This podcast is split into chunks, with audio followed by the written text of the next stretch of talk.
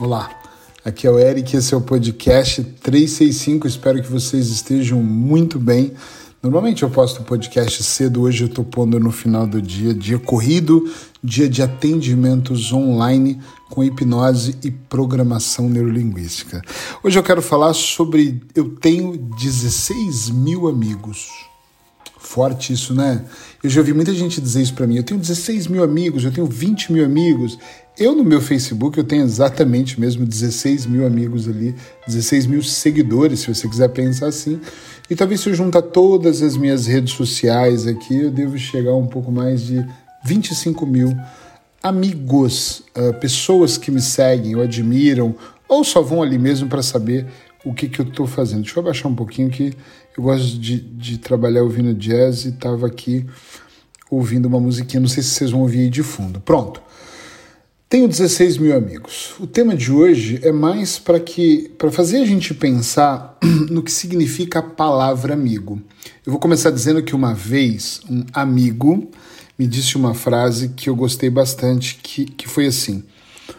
Eu, eu, a gente, nós estávamos na Ilha da Madeira, em Portugal, tomando um vinho em casa, na minha casa, e como falando, que legal da nossa amizade, ele me deu uma lição muito interessante que ele disse: Nós ainda não somos amigos uh, familiares, nós somos amigos profissionais. E eu, como assim? E ele começou a mostrar uma realidade. Eu eu não sei se você já pensou assim, eu nunca tinha pensado.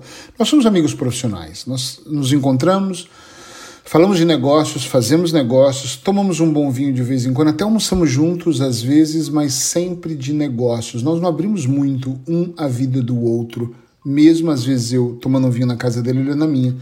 E aquilo ficou na minha cabeça e ao longo do tempo eu venho percebendo que é verdade. Eu não sei o número de amigos que você tem, mas será que eles são realmente amigos? Ou melhor, vamos por outro caminho. O que, que você considera amigo mesmo? Talvez seja aquela pessoa que dá vida por você, ou o amigo já é aquela pessoa que faz todo o possível para te dar uma vida melhor ou para te ajudar a realizar suas metas e seus sonhos, ou simplesmente amigo para você é aquele que só empresta o ouvido. E quando você pensa nisso, leva para um outro lado. Pensando dessa forma, qual tipo de amigo que você tem, quais os tipos, né? Os amigos pessoais, você concorda com isso? Amigos profissionais, uh, todo mundo é amigo para você, porque no final eu às vezes fico pensando, quando nós conhecemos realmente os nossos amigos, são naqueles momentos que mais nós precisamos deles. E na maioria das vezes, essas pessoas que nós acreditamos que são amigos leais, eles não são amigos eles são pessoas que eles são bons para você chamar para tomar uns copos, umas bebidas valentes. Eles são bons para uma viagem. Eles são bons para um churrasco, ainda mais se a sua casa tem piscina. Uh, parece um amargurado falando, mas não é. Uh, eles são bons se você dá uma festa uh, para elogiar ou até para criticar. Eles são bons até para poder, de repente, dividir o almoço ou até pagar o jantar. Mas a maioria deles não entra numa classificação bons amigos ou talvez como eu gosto de falar melhores amigos. Eu acho que de melhores amigos eu tenho alguns que, que sobra dedos na mão se eu for contar e de uma mão só. Ou seja, são menos de cinco. Eu acho que na verdade são três. Por quê? Eu não tenho 16, 25 mil amigos. Eu tenho pessoas que me seguem. E eu vou te falar, alguns deles nem são amigos, nem gostam de mim. Me seguem para me copiar, me seguem para modelar o meu trabalho. Me segue talvez porque me admira, me segue porque me inveja. Me segue para ter conteúdo para falar mal depois. Me segue para dizer isso está funcionando ou não está funcionando. Me segue para ver o que, que eu estou fazendo da vida de repente para jogar na minha cara. Eu juro por Deus que eu acredito muito nisso porque eu vivo isso. Quando as pessoas falam para mim, eu tenho muitos amigos, eu sempre me preocupo. Será que realmente você tem muito amigo mesmo? Ou será que você tem a falsa percepção? Porque quanto menos amigos de verdade eu tenho, mais feliz eu sou. Ultimamente, tudo que é menos para mim tem sido mais. Tenho menos amigos. Olha que legal, menos amigos tem sido bom.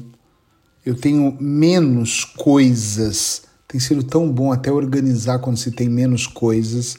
Hoje eu estava num atendimento com um amigo da. Virou um amigo assim da Madeira, um parceiro meu, o Adriano, e gente, eu tava contando para ele como a minha vida tem tomado um rumo de minimalista. E ele disse dá para mim, poxa, quando eu te conheci, você tinha dois iPhones, dois não sei o quê, tu era outro cara. Eu percebo que a Sheila te mudou. E eu dei risada e falei, Adriano, deve ter sido mesmo a Sheila que me mudou.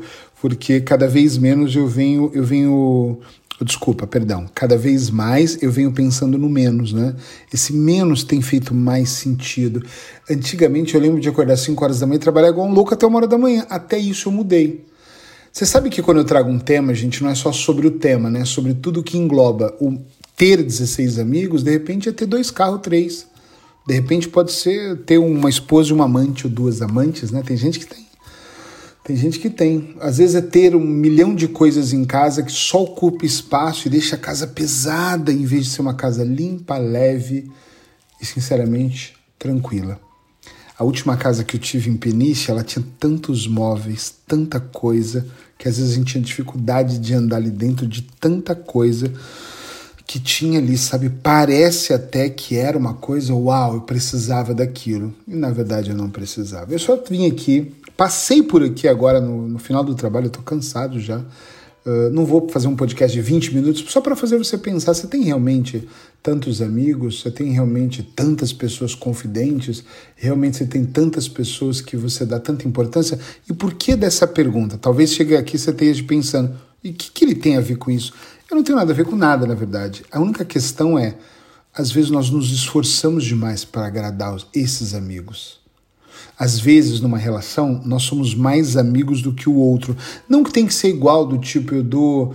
Uh, eu empresto dinheiro para o amigo, ele é obrigado a me emprestar, ou eu acordo 5 horas da manhã para fazer a mudança do amigo e ele tem que fazer a minha. Eu acho que a troca, a moeda de troca não é bem exatamente igual, não é um espelho, né?